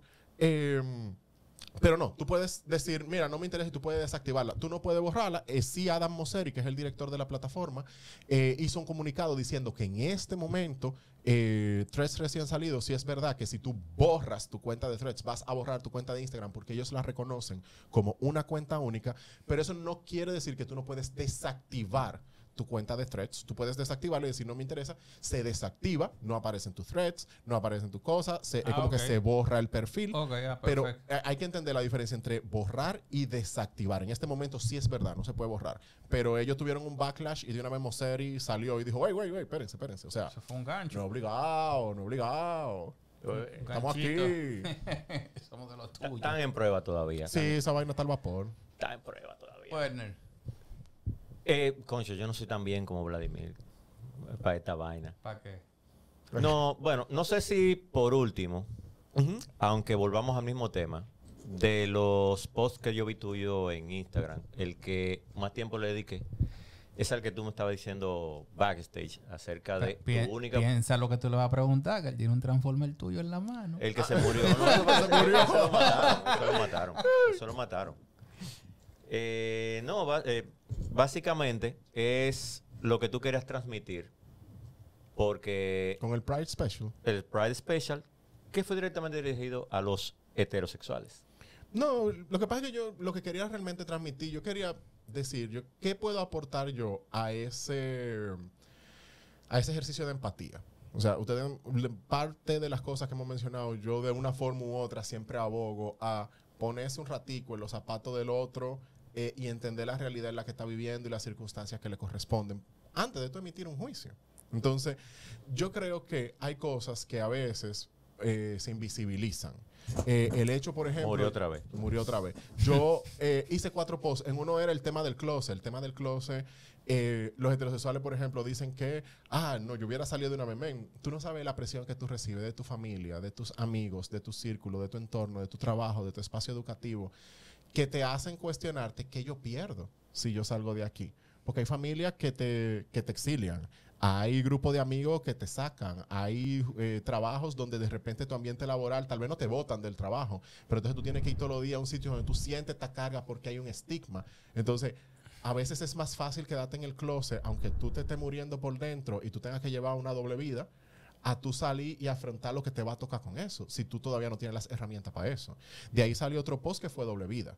Eh, doble Vida es un texto que yo hice hablando sobre cómo hay muchos gays que llevan una doble vida, que tienen novia, que tienen esposa, que tienen hijo, que están ahí pegando cuernos durísimos, que tienen dos relaciones paralelas. O sea, el, el tema de los cuernos en República Dominicana es un tema, eh, lo tenemos que demasiado normalizado. Pero cuando a eso tú le sumas el, eh, esta presión que no tiene tanto que ver, o sea, que no digo que, tú sabes, gente bisexual, pero ¿cómo se siente una mujer cuando descubre que tuvo una familia, que tuvo un hijo y que, y que se siente que nunca la quisieron porque este tigre lo que quería estar con otro pana y por la presión social decidió estar conmigo y usarme de cortina? Eso tiene que ser horrible. Eso tiene que ser horrible y la gente permite que eso se siga perpetuando porque eso es parte de lo que pasa cuando tú mantienes el estigma. Eh, otra cosa fue hablar de, tú sabes, el, tema de qué es ser gay y haber crecido, o sea, siendo un de niño, adolescente y eso, escribí un texto sobre eso, eh, porque yo en los espacios que tuve que, que crecer, o sea, la gente dice, no, no, eh, los niños hay que cuidarlos. ¿Cuáles niños, loco? Porque a mí no me cuidó nadie. Y no estoy diciendo con eso que tenían que, pero, o sea, yo viví actos de bullying, discriminación, ataque y abuso, donde habían profesores, donde habían docentes, cuando yo estaba en el colegio, que miraban eso y, lo que yo sentía que tenían esta visión de, bueno, para ver si lo enderezan, o sea, como que permiten el abuso cuando eran espacios donde se presume que si tú eres la figura de autoridad, tal vez tú, no, tal vez tú dices, hey, no molesten a ese muchacho. Pero me tocó vivir eso por muchísimo tiempo. Y la recepción de esos textos, eh, porque le dio voz a muchísima gente, fue ridícula. O sea, la cantidad de gays y de personas que están en el closet hoy en día que me dijeron, men, tú escribiste lo que yo tengo que vivir todos los días con esta vaina. Y eso nada más hay que ver los alcances de las publicaciones. Cuando tú te encuentras publicaciones como esta, que tú tienes, en la del closet se compartió 232 veces. Tú te encuentras en la de Doble Vida. Vamos a ver qué está, qué está bien. No, no recuerdo que también se movió Doble Vida. Doble Vida se movió poco, pero también es un tema sensible, 77 veces. Tú tienes el tema del el abuso de- de- desde el colegio, que de ahí yo recibí muchísima gente, ese se compartió ciento y pico de veces. Entonces, tú te empiezas a dar cuenta que hay gente que sí se siente representada, pero que tal vez no, no tienen las herramientas, no tienen la, la- la valentía, no, no se atreven. Y mm, tuve muchos heterosexuales que me dijeron, yo vi eso. Yo vi eso y nunca entendí la magnitud de lo que eso representaba. O yo fui parte de alguien, de un grupo que tal vez le hacía la vida imposible a una gente y hoy me doy cuenta que eso estuvo mal porque no tenía la madurez para entenderlo. O yo he visto eso en mi trabajo, pero yo no sé qué hacer porque eh, no, no quiero que me perjudique a mí si yo defiendo a otra gente. Entonces, el objetivo de eso era ayudar con el tema de la empatía y que la gente empiece a ver vainas que a veces están tan normalizadas que se invisibilizan. Ok. Mira, no sé si tenemos tiempo para otra opinión, pero este, este picante. Dale, dale, dale. güey, Ya estamos. Uh, Pichón. Ajá. ¡Suéltala! No, ya estamos metidos en el lío. Ya estoy metido en el lío, imagínate. No, estamos metidos en el lío. Mira, Adobe es una de las marcas que más apoyo le dan a la comunidad. Por lo menos en su página. En varias publicaciones acerca del orgullo, etcétera. Y tuvieron una, una publicación dando un porcentaje de nivel creativo que tienen las personas de orientación eh, LGBT Diversa. diferentes a lo heterosexual. Y claro, generó Su polémica, porque ajá. su polémica y yo me quedé como, como así. Claro, yo no opino, no soy muy de redes sociales tampoco por eso mismo. Eh, porque hay opiniones que pueden ser personales, pero af- afectan Claro. a los demás. Pero dan un porcentaje muy grande y, aunque uno lo diga está relajando, tiene que ver la creatividad con ser Gay. gay, Mira, yo- como lo plantean ellos. Sí, sí, como lo plantean ellos. Yo puedo, yo puedo hablar desde mi experiencia con otras personas LGBT que la mayoría que tal vez conozco estamos de alguna forma involucrados en este sector, de qué creo que pasa con eso, pero me gustaría ver con qué Adobe solapa ese, esa aseveración de que de dónde ustedes están sacando esto. Porque esto fue un estudio, Eso es lo que todo el mundo le pregunta. Esa es mi gran pregunta. Ahora, que yo pudiese asumir, y esto es mi, esto es mi teoría muy personal, quien quiera, como dicen los gringos, take it with a grain of salt. O sea, no, no me tienen que hacer caso en esto. No te puede fluye que nosotros, tú sabes. Sí, sí, sí. Em, muchos gays han tenido que, que agotar el proceso de tener que definir quiénes son, en qué sentido. Cuando tú sales del closet, eh, lo- los, heterosexuales, no importa si son mujeres o son hombres, em, ustedes saben que a veces está la presión de esta del guion. El guion es, eh, te graduaste, como fuiste al colegio, fuiste a la universidad, conseguiste una novia, eh, o conseguiste un novio, te casaste, tuviste tres muchachos. Y socialmente se espera que como que ese patrón se vaya de Y a los alguna 45 forma... comprarse el descapotable, anda en pantaloncito corto, Claro, claro, claro. como Mario. Entonces, cuando tú, cuando tú sales del closet, a veces la gente no tiene un referente de qué diablo tú vas a hacer. Y tú mismo no sabes qué diablo tú vas a hacer. Entonces, muchos gays lo que yo he visto es que pasamos por un proceso de, ok, ya que nadie me va a acuñar el- el- la expectativa de estilo de vida que tengo que tener porque no me gustan los hombres, no me gustan las mujeres, dependiendo si eres lesbiano o tú eres gay, Que le- tu familia primero no sabe qué hacer contigo. Muchísimas veces. O sea, como que todas esas expectativas que te ponen sobre ti, tú al principio te sientas tan mal porque a, a veces hasta te las reclaman. Como de que, de- mi nieto, mi nieta, lo que sea. le- lo que- In- interrumpió el, el storyline de, de- de la vida. de la vida. Eh, pero también como tu familia no sabe qué hacer contigo, muchas veces tu familia te exilia. Muchas veces tu familia cambia su comportamiento contigo. O sea, tú tienes familias que después de que una persona sale del closet, como que no saben quién tú eres. ¿no? Saben cómo tratarte. Claro, Eh, te- creen que tú eres una gente totalmente diferente y no se dan cuenta que lo que no conocían era ese lado de ti.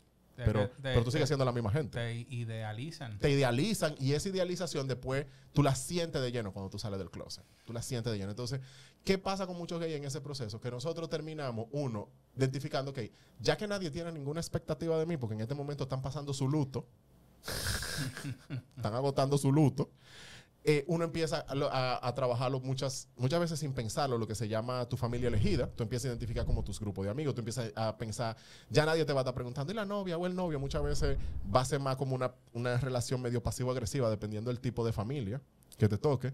Y tú pasas por un proceso de, ok, ya que no hay expectativas sobre mí, y que cualquier cosa que yo haga, para bien o para mal, me voy a tener que encontrar con un pulso, con un pleito, con un pique, con un malestar, con una incomodidad, pues yo voy a hacer lo que me dé mi maldita gana. Claro, pues, ya, ya tú, ya, ya tú le abres el frente. Ya tú, ya tú, lo peor que podía pasar ya pasó. Entonces, ¿qué yo creo que hace eso? Que tú vas desarrollando, poco a poco, esta es, esta es de donde viene la teoría, tú vas desarrollando un sentido del ser mucho más, tú te apoderas mucho más de eso y el proceso de experimentación, de práctica, de probar cosas nuevas, porque ya tú no tienes la presión de que hay una expectativa sobre ti porque te la quitaron de mala manera, Ujú.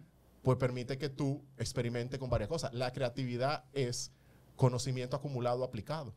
Entonces, Totalmente. si tú has tenido que vivir muchos tipos de experiencia, muchos tipos de escenario, eh, porque te has atrevido, porque hay mucha gente que no se atreve por miedo a que rompan con las expectativas que tienen sus círculos de influencia inmediato, pues eso no quiere decir que los heterosexuales son menos creativos, quiere decir que tal vez por las restricciones que tienen se exponen menos a otro tipo de experiencias que, de- que tal vez ven más tarde. Que en el caso de los gays, tal vez por el hecho de que esas expectativas no están y que están un poquito más sueltos en ese aspecto, porque ya de todas maneras lo señalan, lo atacan y lo estigmatizan y toda la vaina, pues yo lo voy a hacer de No, todas no, maneras. no Entonces, ese tú vas acumulando en el camino cosas que después quizá tú puedes utilizar. Entonces, mi teoría anda más por las consecuencias, comillas, positivas, cierro comillas, de haber salido del closet. Eh, en lo que tiene que ver con el desarrollo del individuo. Ya, pues le voy a dar like ahora ya Duro. a- al post. Ya sí le puedo. Ahora, al final, después de, de todo eso, estigmas, eh, bullying, el, la- sa- salir del, de- del ojo de- del huracán, nada de eso te impidió ser un maldito monstruo en lo que tú haces. Me, me hizo tener que tirar ciertos pulsos, Pero está aquí. pero estoy aquí. O sea, eh, sí, sí tal vez influyó en las estrategias que tuve que desarrollar para. Eh, sí hubo muchas trabas de, por, por eso mismo. O sea, yo tengo casos muy, muy claros de gente que eh, en algún momento dijo, a mí no me interesa trabajar con él por eso. Pero, sabes, pero entonces- eso, al final, eso no, no te detuvo. No, no, no. Pero y- por- sí lo pongo sobre la mesa porque te obliga a tener que desarrollar como ciertas estrategias para tú decir, bueno, eh, eh, imagínate tú el, es como el mini desánimo de, en serio, pero después tú dices, ok, Claro, vuelve y coge el high. déjame ver cómo, cómo lo malabareo entendiendo esta dificultad. Solo que que tú tienes azotea O sea, bien y no, poeta, no, no, Ah, no, yo tiro, yo tiro unos pleitos con, con quien sea. Yo no, no pierde el enfoque, que es lo importante. Y hablando de cosas importantes, no olvides suscribirte a este hermoso canal. No olvides compartir. Dile a qué que tienen que darle. Le tienen que dar a Ajá. like, dejen sus comentarios, su Ajá. hate, pónganoslos ahí. si También. no les incomoda. Dele para allá. Dejen preguntas ahí abajo que Bien. un día de estos se la contestamos con mucho amor. Esa sección de respuestas viene pronto. Ya ustedes saben. Pichón, yo creo que este episodio lo vamos a tener que dividir en dos partes. Aquí se, ha- aquí se ha dado cotorra Potente. hasta para el evangelio. Ay, ay. Ya, ya, ya veremos, ya veremos. Eh, de manera personal, eh, agradecido mucho por la, la oportunidad, por, por Claro. tu tiempo. Eh, A ustedes, gracias de verdad por la invitación. Ojalá y venga otro episodio y soltamos Se tiran paquetitos. otra cotorra divertida Claro. con los otros tigres aquí. Y nada, si Werner tiene algunas palabras, daré decirle adiós a la cámara, no sé qué. No, no, agradecerte igual. Tremendo. Ah, gracias, men. Señores, gracias a, a la comunidad de Multimedia Pop. Si usted llegó hasta acá, se, se le aprecia que haya tenido la paciencia porque es verdad que todo se extendió un poquito. Si usted tiene dudas, preguntas, curiosidades sobre el mundo del diseño, el branding, la generación de contenido, puede encontrarme en Instagram como MR Pichón, Mr. Pichón. También puede pasar por mi página web. Tenemos un área de blog un poco desactualizada, pero con mucho contenido chulo. Es mrpichón.com. Ya ustedes saben. Ah, y no menos importante, estamos en Spotify, estamos en Google Podcast, estamos en Apple Podcast, estamos en cualquier maldita plataforma suene. ¡Qué diverso! Sí, en la computadora tuya y en la de tu hermana. Ya ustedes saben, nos vemos otro día. Esto fue Multimedia Pop desde Space Cat Studio. Recuerda seguirnos en el Instagram Multimedia Pop, y en nuestra página web multimediapop.com.